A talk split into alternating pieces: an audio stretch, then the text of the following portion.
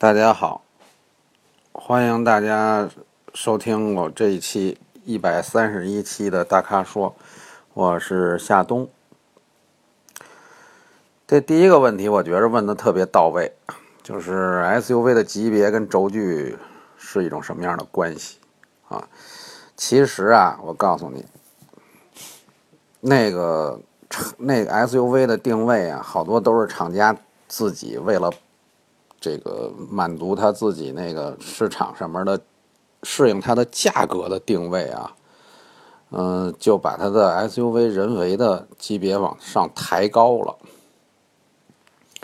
但实际上呢，当你你 SUV 的定级和它的轴距确实是有比较吻合的这种关系的啊，只不过呢，就是前轮驱动的平台上的 SUV 跟后轮驱动的平台上的 SUV，它的轴距之间不是用一个轴距来衡量的啊，因为一般来讲，前轮驱动平台的这个 SUV，它的轴距要比跟它同级别的后驱平台上的 SUV 短。那么这个 SU 这为什么呢？就是因为它后驱平台呢，发动机是纵置的，那么变速箱呢是接在发动机后边一一一条线儿纵置过去的，所以它对于车的前边的空间占用的也比较小，它它从这个横着占空间变成了纵向占空间，那这样呢，它的车的车轴啊前轴就可以往前移动。这样就可以使它这车的轴距啊比较长，前悬垂比较短。那么，同样的道理，这个前轮驱动平台的车呢，它的发动机是横置的，然后它横置之后呢，它的变速箱呢也是接跟发动机接在发动机后头，等于也是横着放。这样的话呢，它就占它在车头部分的横向的空间几乎都被它挤满了。这个时候，车轴就不能往前移动了，车轴就必须得位于它们后头。那这样的话呢，它的前悬垂就比较长，这样车的轴距相对来说就比较短啊。那么现在来说一些实际的例子，你比方说啊，雷克萨斯 NX 和路虎极光啊，这两款车都是地地道道的紧凑型 SUV，根本不到中型 SUV。但是呢，雷克萨斯 NX 是进口车，它的售价相当于国产的中型 SUV。比方说，NX 的价格跟 Q5、奥迪 Q5 是一个价格，因为 Q5 是正儿八经的一中型 SUV。那 NX 要说它是紧凑型 SUV，它咋卖呀？它不好卖，所以它得生往上矬子拔将军，生往前生抻，生把自己扒着脖往上顶。然后就给给自己定位成一个中型 SUV，但实际上它不是啊，它就是一紧凑级 SUV 啊。它的平台跟呃丰田的 RAV 四是基本上是一样的。那么路虎的极光呢，也是同理，它本身就位于福特集团当时开发的紧凑级平台上，那它就不是一个中级车。但是它很贵嘛，就它是一高档品牌，所以它那价格特别贵。那因为价格贵呢，它总不能说我跟 Q 三竞争吧，所以它就给自己也定成中级 SUV 了啊。但是实际上这是对消费市场上面对消费者的一种一种误导啊。那但是他你说他误导你吧，他又没误导你，因为他说我我对于什么。中型还是紧凑型，我的定义是不一样的，跟别人不一样。这世界上不存在一个法定的定律定义，说什么大多大是中型，多大是紧凑型，这都是大家伙归纳总结出来的。所以这事儿吧，你也没法说啊，你只能靠自己的争辩能力。但是严格上讲，这些两米六几、两米七轴距的，都都属于紧凑级 SUV。那像宝马新叉新叉一呢？宝马的新叉一也是紧凑型 SUV，就算它加长轴距，它也是一加长了轴距的紧凑型 SUV 啊，它也不能到中级。为什么呢？因为光看轴距也不对，轴距和它的长度实际上是这个车的长度和这个车的宽度要成形成一个合适的比例。那你如果是轴距的话，那它就是轴距和轮距之间也形成一个合适的比例。那你是你把轴距抻长，它比例是失衡的，它轮距并没有改变，那车窄，所以它还是一紧凑型啊它不能算是一地道的中型 SUV 啊。那么 GLC 的轴距超过兰德酷路泽，这个不能不能这么往一块说，为什么呀？因为兰德酷路泽它不是一个承载式车身，它是一个带大梁的。那种非承载式车身的一个越野车，或者说轻型卡车的底盘那轴距那概念和这个 GLC 这样的基于轿车平台的那概念是不一样的，它没法往一块放着放在一块比。但是严格上说呢，他们都算中型车啊，都算中型车。但是兰德酷路泽说老实话，那体型比 GLC 大多了，只不过它就是轴距短点。其实兰德酷路泽，你仔细看啊，它其实轴距不算长，它车身也比较窄，但是它高耸，它那个车很高，然后它的前后，它可以通过加强加长它的后悬，使它那车能变成一七座车啊。那么这个像这个 GLC 这种车呢，它轴距是挺长，就像我说的，它是一纵置发动机，加上前面纵置变动变速箱，往后一。一来，它那其实车内空间并不大啊，它就算一个。其实这俩车都属于中型车，但是呢，兰德酷路泽很显然，因为它是一个车身架在底盘上边的，它那车身相对那膛里边体积会比那个 GLC 那种承载式车身要大啊，尽管轴距没有那么长啊。所以说呢，这个轴距跟 SUV 级别的分级呢。它其实轴距和分级是相关的，但实际上你还要具体情况要具体看。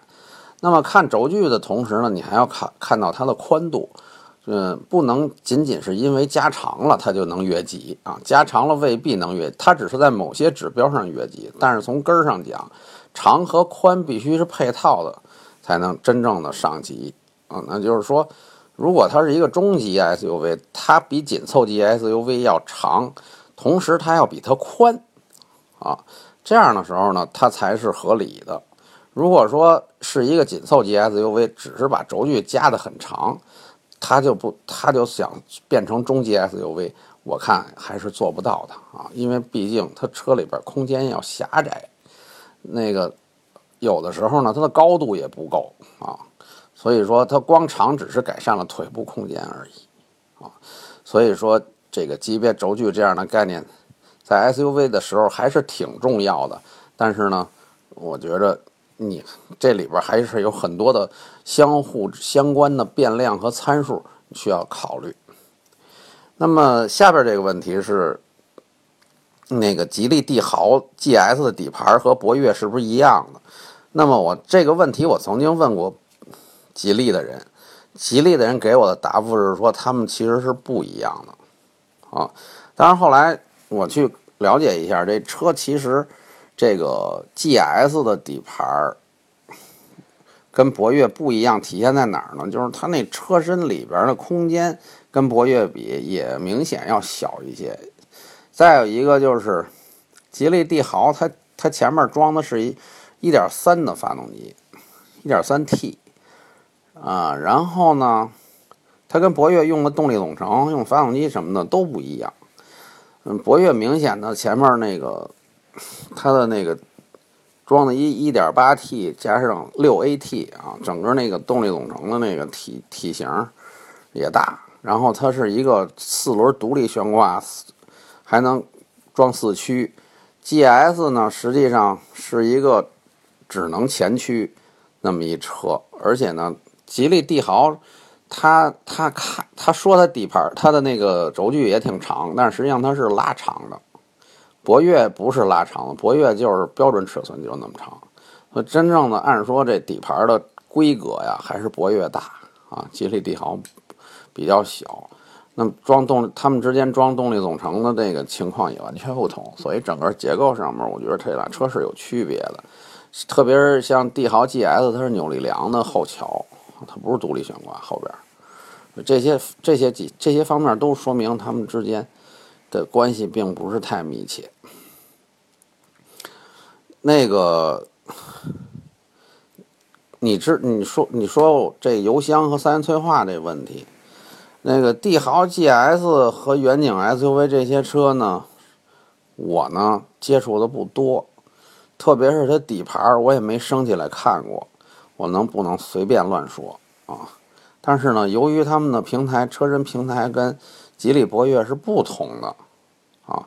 所以你你还应该记住这一点，就是他们俩是两个不一样的车车身平台，彼此之间关系并不大，所以相似之处，嗯，很少，而不同之处反而是最主是主要的，是主流，啊，那么也就是说呢，不能以此类推，说那个博越是那个三元催化和油箱比较低。那个帝豪 GS 和远景 SUV 也是那样，这不能这么直接类推。不过呢，像这种呢，你也好也容易看。你只要去 4S 店看车的时候，你弯下腰从底底盘底下瞧一眼，大概其那也也都能看清楚啊。所以说也不算什么大事儿。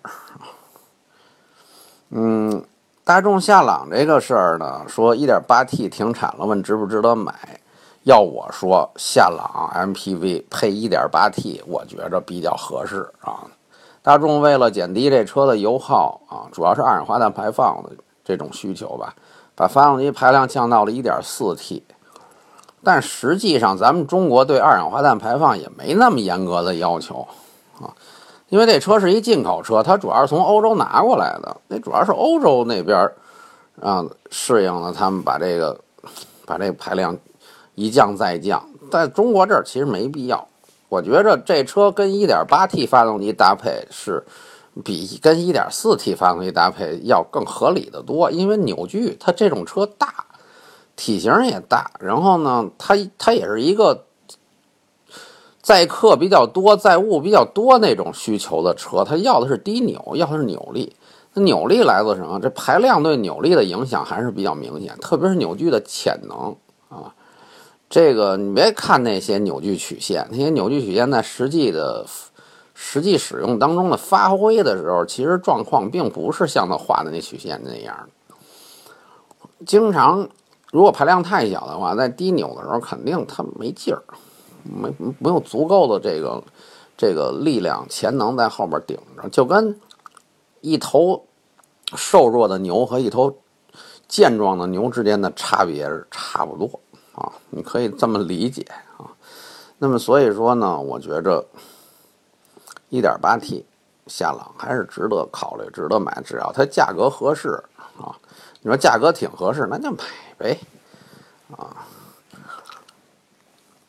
天窗漏水的事儿，天窗漏水啊，这个你说用吹过，还拿拿刹车线通什么的，我觉着啊是这样，这。如果你这么弄完了，它还，它还那个堵，那你只你应该从反方向去吹的去，从反方向去通。其实这就是一管道，这管道如果你从一头通，打不通，那肯定是那头塞死了，那你就从另外一个口，从对面那口反着往回通。其实跟踢牙是一回事儿，踢牙你从这头踢不出来，你就从反着那头往回踢，对吧？就试试呗。我觉得，如果你真的确认是天窗的排水孔堵了，那你就应该这边不行，你从那边走啊。那如果说那边走那边下不了，不好下家伙，那不成，你就只能拆了，拆开了把家伙下下去，不来来来吹来通。嗯，这个买到工程问的是 Q 五和雷克萨斯 NX 啊，跟那头一问题那意思一样，就是你别让雷克萨斯给误导了，说 NX 是 Q 五的竞争对手，压根儿不是，他们只是在价格上是竞争对手，在车型体体体体型、实用性、整个车型级别定位上，这俩根本不是竞争对手，Q 五就是比 NX 大一号、高一级的车。你说买谁吧？啊，我就剩下我也不用聊了，对吧？你四十四十万左右就落地了，又是托森，又是双叉臂，又是八速，你这还聊啥呀？对吧？